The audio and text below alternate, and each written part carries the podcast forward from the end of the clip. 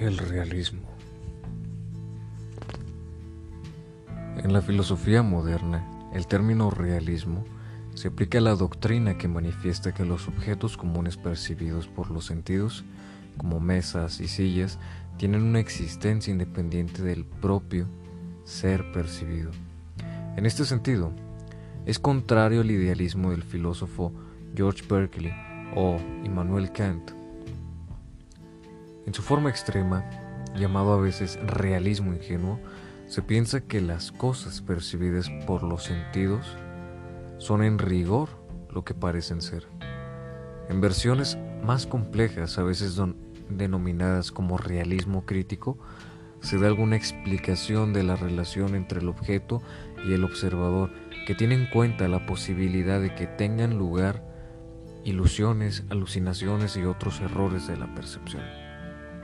En la filosofía medieval, el término realismo hacía referencia a una posición que consideraba las formas platónicas o conceptos universales como reales. Esta posición se llama ahora realismo platónico.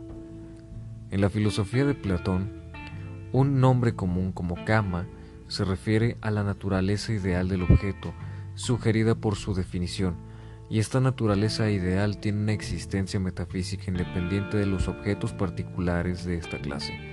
Así, la circularidad existe aparte de los círculos particulares. La justicia, independientemente de los individuos o estados justos particulares, y la idea de cama independientemente de las camas particulares. En la Edad Media, esta posición fue defendida frente al nominalismo, que negaba la existencia de tales universales. Los nominalistas afirmaban que muchos de los objetos llamados por un único nombre no comparten nada sino solo dicho nombre. El término medio entre estas dos posiciones incluía el realismo moderado, que afirmaba que los universales existen en los objetos del mismo tipo pero no independientes de ellos. Y el conceptualismo, que mantenía que los universales podrían existir con independencia de los objetos de un tipo particular, pero sólo como una idea de la mente, no como una entidad metafísica que existe en sí misma. El término realismo, interpretado con facilidad en su aplicación a la filosofía, no es la defensa de un mundo natural, ni la oposición al idealismo. El puesto de éste sería en todo caso el empirismo. Ni siquiera está ligado de forma directa o explícita con la verdad. Las tesis fundamentales de todo realismo se pueden enunciar como siguen. El objeto de conocimiento es independiente del sujeto de conocimiento. En lo fundamental, el conocimiento del objeto no es diferente del objeto.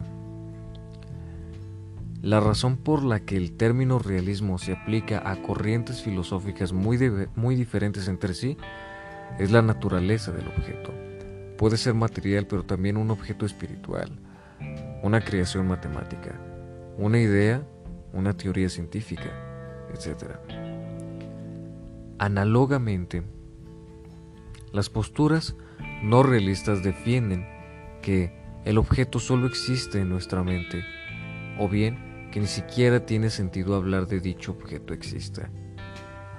Como posturas no realistas en algún sentido dado, encontramos los idealismos, el instrumentalismo, el nominalismo, etc. Filosofía medieval. El uso más antiguo del término es en contraposición al nominalismo y el conceptualismo y de las cosas. Él es un realismo moderado, en el que los universales son realidades en la mente y aunque carecen de existencia independiente tienen su fundamento en las cosas existentes. El nominalismo afirma que los universales no existen en absoluto. Son flautas vocis, palabras que utilizamos para describir grupos de objetos. Con arreglo a estas categorías, la teoría de ideas de Platón se denominó realismo platónico ya que asumía la existencia de universales, pero no hay que perder en vista que se trata de una denominación aplicada en siglos posteriores a Platón, y que se trata de una simplificación de sus ideas. Algo similar se puede decir de Aristóteles, al que se denominó realista moderado, aunque esto en realidad es más adecuado para el aristotelismo tomista. Renacimiento e Ilustración. A partir del Renacimiento, y principalmente en la Edad Moderna, el realismo entró en crisis en la filosofía ante el empuje de los idealismos. El realismo metafísico defendía que el ser, las cosas, tiene existencia independiente de la conciencia. El realismo nociológico, que se ocupa del modo de conocer las cosas, afirmaba que, en contraposición al idealismo trascendental de Kant, nos es posible conocer las cosas sin que nuestra conciencia imponga sus categorías. Filosofía contemporánea. En la edad contemporánea, el realismo ha recuperado prestigio entre los filósofos. Al principal responsable quizás sea el neorrealismo, que nació a finales del siglo XIX en los países anglosajones. El realismo ingenuo se identifica como el naturalismo filosófico en el sentido de que el punto de partida es la existencia de la naturaleza, es la posición intuitiva, el sentido común. El realismo crítico afirma que existe la cosa en sí, pero el objeto inmediato de conocimiento no es necesariamente esta, sino un conjunto de cualidades pertenecientes a la cosa. Para el realismo absoluto no hay diferencia, ni puede haber, entre el objeto de conocimiento y la cosa en sí. El realismo materialista del materialismo dialéctico es una postura filosófica desarrollada por Karl Marx y Friedrich Engels, que retoma el pensamiento dialéctico de Hegel, pero dándolo vuelta. Según estos autores, existe una realidad material independiente de los sujetos, pero que solo es comprendida por la actividad de los hombres. Es decir, que la realidad solo es realidad porque es medida por la práctica de los hombres concretos. La idea de que el hombre construye la realidad es, si no, todo lo contrario, solo así puede conocer tanto la realidad humana creada como la naturaleza. El neotomismo defiende un realismo no naturalista. Existe la cosa en sí independientemente de nosotros.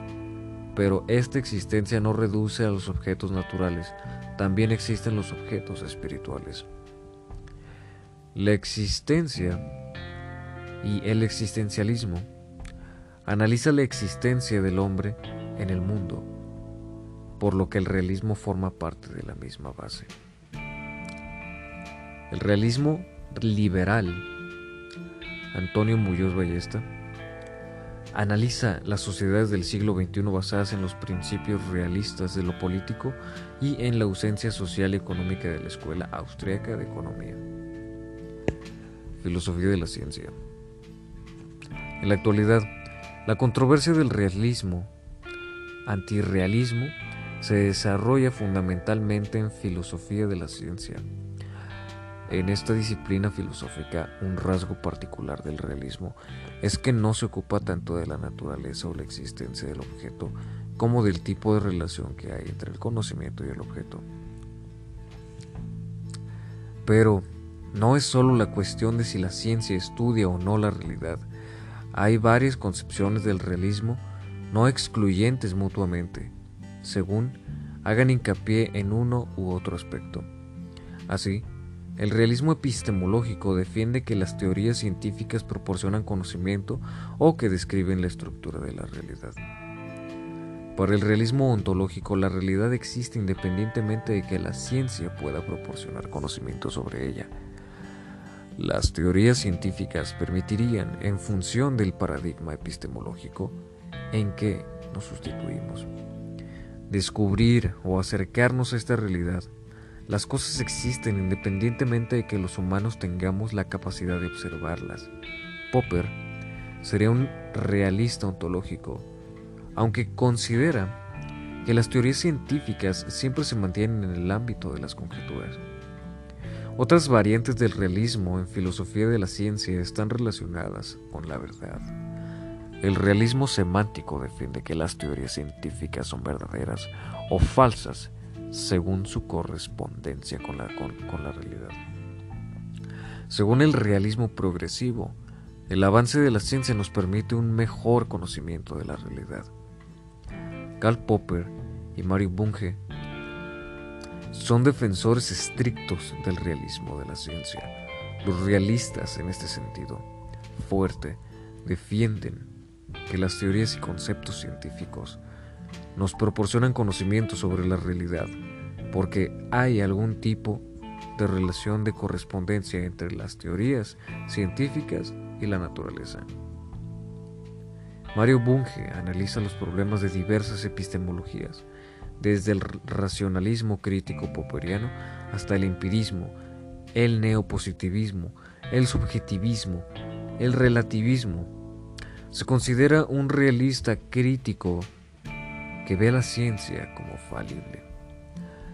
El conocimiento del mundo es provincial e incierto, pero aún así afirma que la realidad existe y es objetiva. Larry Ludan y Ronald Kier presentan una postura intermedia entre el realismo y el subjetivismo estrictos y reafirma que referencia a la realidad debe valorarse caso por caso porque el grado de realismo varía entre las ciencias o al menos en alguna de ellas resulta más sencillo encontrar su correspondencia con la realidad.